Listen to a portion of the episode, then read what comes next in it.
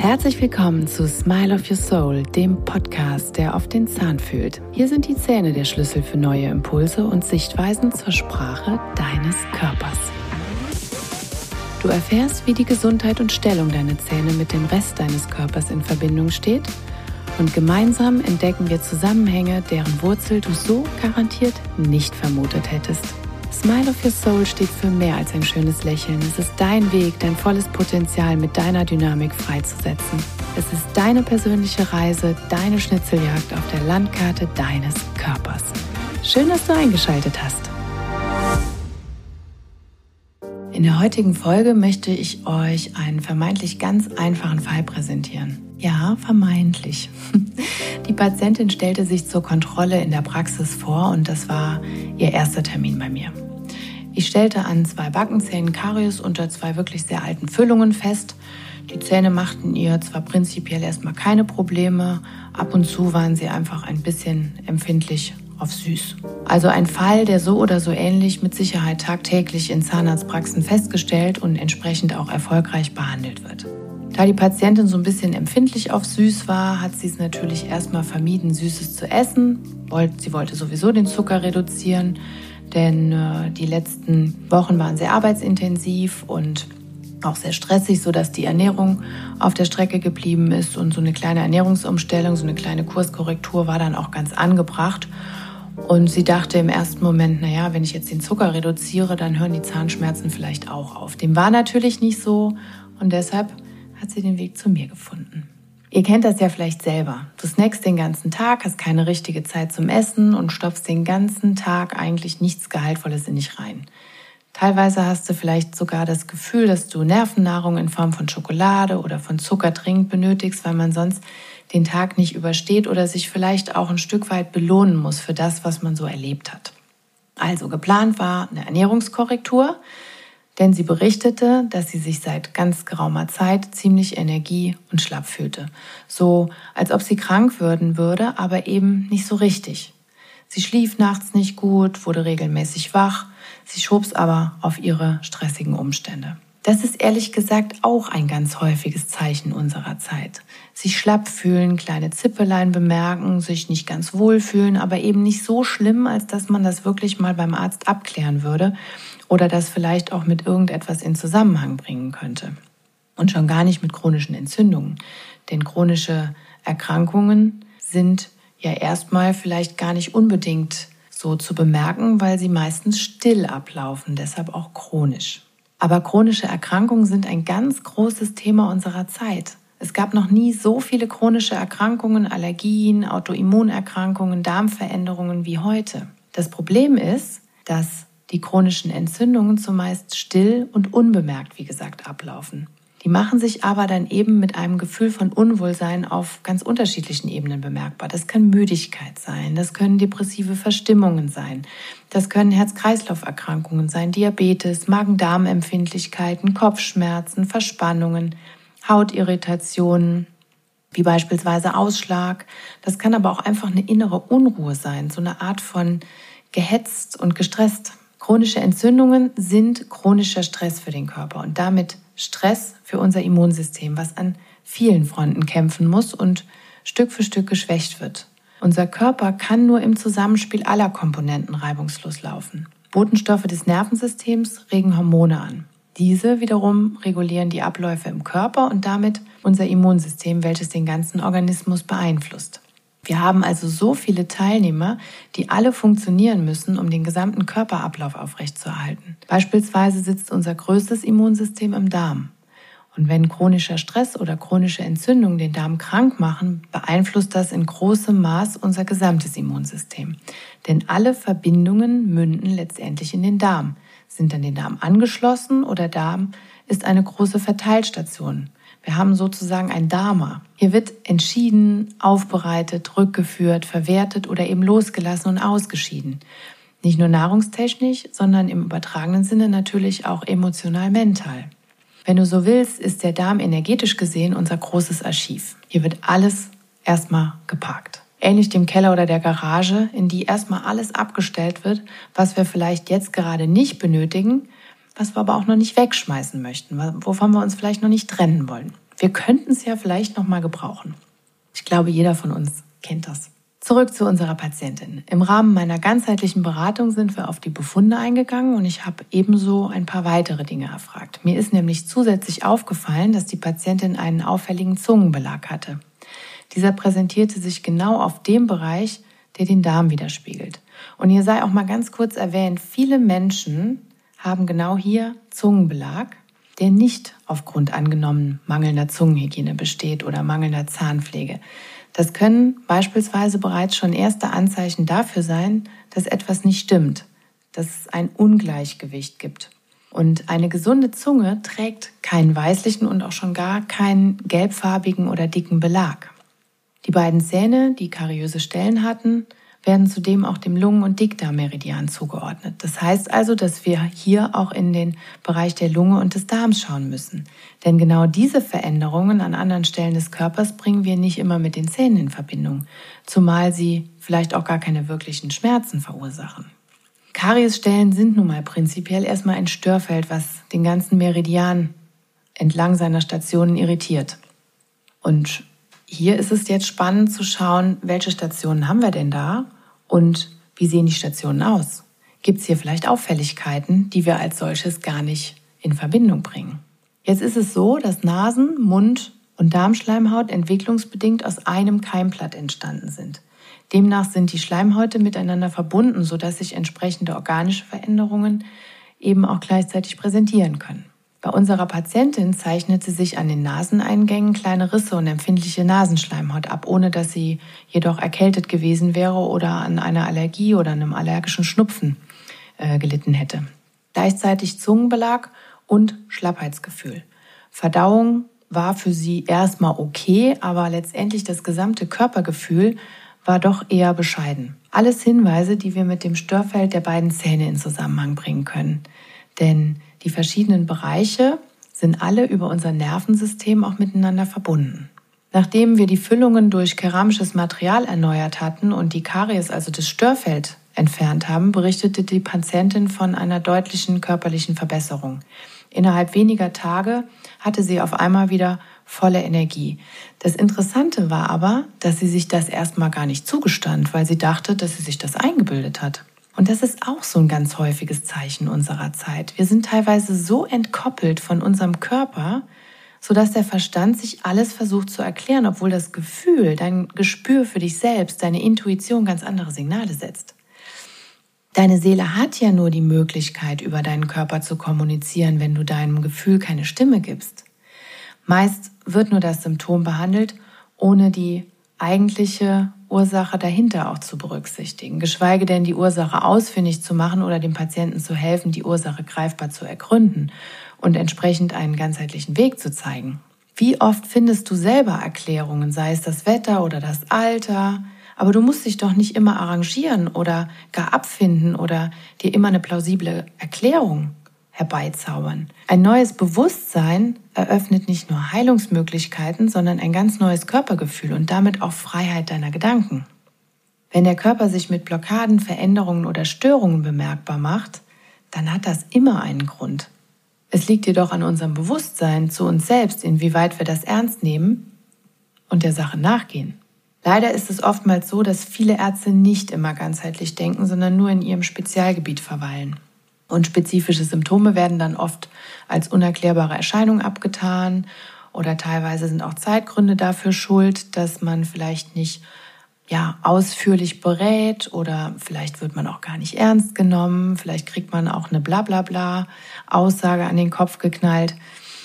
Natürlich ist das auch ein Stück weit an unser medizinisches System geknüpft und dem System letztendlich geschuldet. Aber letztendlich liegt es natürlich an uns selbst. Es liegt an unserer Wertschätzung und es ist immer die Frage, womit geben wir uns denn zufrieden? Und passt das, was wir da gesagt bekommen, mit unserem Körpergefühl zusammen? Beispielsweise gibt es ganz häufig depressive Verstimmungen, die auf eine Darmfehlfunktion zurückzuführen sind und nichts anderes. Natürlich können wir uns auch energetisch wieder fragen, was hat das letztendlich mit unserer Grundsituation zu tun und warum tritt das gerade jetzt auf oder warum ist das schon die ganze Zeit im Feld? Natürlich. Aber solche Veränderungen müssen nicht unbedingt mit Psychopharmakern behandelt werden, weil wir vielleicht eine diagnostizierte Depression haben. Diese Depression kann einfach dadurch entstehen, dass wir vielleicht womöglich irgendwo eine chronische Entzündung haben, die dazu führt, dass unser Darm einfach nicht mehr optimal funktioniert und entsprechend vielleicht gewisse Botenstoffe nicht mehr bilden kann. Denn auch in unserem Darm werden gewisse Hormone und gewisse Hormonvorstufen gebildet, die wiederum dazu führen, dass unser Dopamin oder auch unser Serotoninspiegel beeinflusst werden. Und da sind wir dann wieder bei unseren Stimmungen. Wie auch immer. Die Patientin fühlte sich deutlich besser und hatte sogleich das Gefühl, wieder mehr Energie zu haben. Das war für mich natürlich auch nicht verwunderlich, körperlich wie auch emotional. Die Patientin ist eine sehr sensible Person. Allein ihr Erscheinungsbild spricht bereits davon, dass sie sehr feinfühlig ist und physiognomisch zum sogenannten feinen Naturell zugeordnet ist. Sie hat einen ganz hohen Grad an Empfindsamkeit, eine zarte, dünne Haut, kleine Ohrläppchen, feines Haar, feine Nase, kleiner Mund. Diese Menschen präsentieren bereits ihre Sensibilität über ihren Körperbau. Harmonie ist für diese Menschen besonders wichtig. Sie reagieren nämlich auf sämtliche Stimmungen und die Atmosphäre im Raum äußerst fein, also auch auf Störfelder jeglicher Art. Und teilweise ist ihnen das noch nicht mal bewusst, dass sie sozusagen die Atmosphäre im Raum und die Stimmung ihrer Mitmenschen aufsaugen und selbst spüren. Das hat was mit Abgrenzung zu tun, inwieweit wir auch gelernt haben, unsere Gefühle von der Stimmung anderer zu differenzieren und nicht als unser ureigenes Gefühl zu betrachten. Und letztendlich, wie ordnen wir diese Gefühle dann ein? Bleiben wir hier bei uns oder verunsichert uns das? Und aus der Harmoniebedürftigkeit heraus ziehen wir womöglich unsere eigenen Ansprüche lieber zurück. Stichwort ist hier auch Chakrenmedizin. Zweites Chakra, das sogenannte Sakralchakra, das ist Sitz unserer Macht. Und das steht auch für unsere Grenzen. Es steht aber auch für Kontrolle, für unser kreatives Potenzial, für unsere Moralvorstellungen und für unsere Moral generell, aber auch für unsere vermeintlichen Schuldgefühle. Warum das wichtig ist, kommen wir gleich noch zu. Merkt euch das bitte, denn das ist ein ganz spannender Hinweis zum Gesamtverständnis. Ich will euch damit zeigen, dass ein ganzheitlicher Ansatz wirklich den ganzen Menschen einbezieht, alle Facetten. Nur so können wir über das Symptom die Ursachen aufdecken, indem wir die Hinweise des ganzen Körpers betrachten und nicht die einzelnen Teile isoliert voneinander betrachten und wirklich nur in unserem kleinen Feld bleiben. Neben der körperlichen Symptomebene sind wir auch auf die Symboliken und die emotional-mentalen Komponenten eingegangen, die diese beiden Zähne mit sich bringen. Immerhin könnte die Karies ja auch an dem vorderen Zahn oder an dem Zahn dahinter auftreten, von denen einer zumindest bereits auch schon eine Füllung hatte. Empfindlichkeiten oder chronische Störfelder führen zu chronischem Stress. Den kann der Körper nicht abstellen und hier ist genau interessant, in welcher Region sich dieser Stress, diese Entzündung, dieses Störfeld zeigt. Denn genau da ist die Eintrittsstelle, die uns auf die seelischen Ursachen, die uns letztendlich zur Quelle führt. Die beiden Backenzähne haben ja wie gesagt Verbindungen zu Lunge und Darm. Der rechte erste große Backenzahn im Unterkiefer, der sogenannte 4-6, zeigt in Verbindung mit dem Darm das Thema Loslassen und Festhalten. Von welchen negativen Situationen sollte ich mich vielleicht lösen? Was muss ich denn vielleicht auch endlich mal verdauen? Was hält mich fest, den entscheidenden Schritt zu wagen? Was überfordert mich womöglich, sodass ich einfach nicht konkret werden kann? Gibt es da alte Traditionen, an denen ich festhalte? Oder gibt es vielleicht vermeintliche Schuldthemen, für die ich aber vielleicht gar keine Verantwortung trage? Wo mache ich vielleicht gute Miene zum bösen Spiel? Achtung, hier spielt der Hinweis auf die Harmoniebedürftigkeit rein. Von welchen Situationen und Menschen muss ich mich abnabeln, um nicht weiter an meiner Substanz? Und diese Substanz ist hier sinnbildlich der Zahn. Und beispielsweise gibt es im Traum, wenn ihr im Traum von Zähnen oder von Zahnverlust träumt, steht das immer für euren Vitalitätsverlust. Denn der Zahn steht für eure Substanz, für euren Knochen, für euer Fundament. Und wenn eine Karies den Zahn zerstört, dann kann man sich letztendlich auch fragen, im übertragenen Sinne, was zermürbt mich und was greift mich so an, dass es wirklich an meine gesamte Energie, an meine Vitalität, an meine Gesundheit geht. Der linke untere erste Backenzahn spielt genau in diese Kerbe rein, in die Wurzeln, das Fundament. Hier geht es darum, die Wurzeln oder auch das Fundament neu auszurichten und sich selbst die Flexibilität auch zu erlauben, einen sicheren Stand im Leben selbst zu kreieren, unabhängig von dem, was vielleicht familiär ist. Also für sich selbst einzustehen und damit nicht das Gefühl zu haben, sich gegen seine Familie zu entscheiden.